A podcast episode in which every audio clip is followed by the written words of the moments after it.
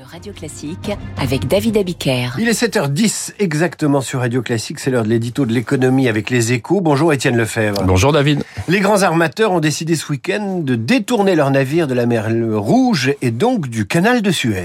Et oui, depuis le début de la guerre entre Israël et le Hamas, il y a des craintes d'extension dans la région et cette fois, l'alerte est sérieuse car c'est tout le commerce mondial qui pourrait en être affecté.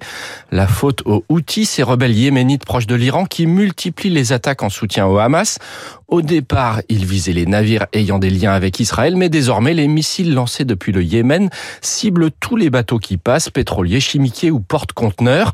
Quatre des cinq plus grands armateurs mondiaux, dont le français CMA-CGM, ont donc dit stop samedi et décidé d'éviter cette zone tant qu'elle ne serait pas sécurisée, ce qui s'annonce très compliqué, personne n'ayant vraiment de prise sur les outils, pas même les Américains.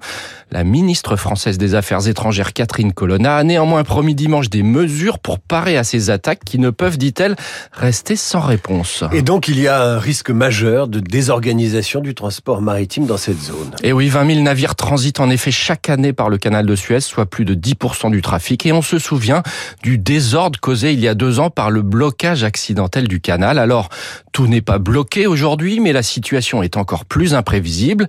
Les armateurs ont donc commencé à détourner des navires pour contourner l'Afrique par le sud. Mais c'est évidemment plus long, une dizaine de jours, et plus cher. Jusqu'où cela peut-il désorganiser la logistique? Tout dépendra de la durée du conflit, mais une chose est sûre, les prix vont monter car les tarifs des assurances sont devenus prohibitif en mer Rouge. Et pour ne rien arranger, le canal de Panama, autre point névralgique, tourne au ralenti en raison du manque d'eau douce cette fois, de l'eau douce nécessaire à ces écluses. Et cette crise-là, liée à la sécheresse, est bien partie pour durer longtemps. Quand la logistique ne suit plus, c'était l'éditorial d'Étienne Lefebvre avec les échos. À demain, Étienne.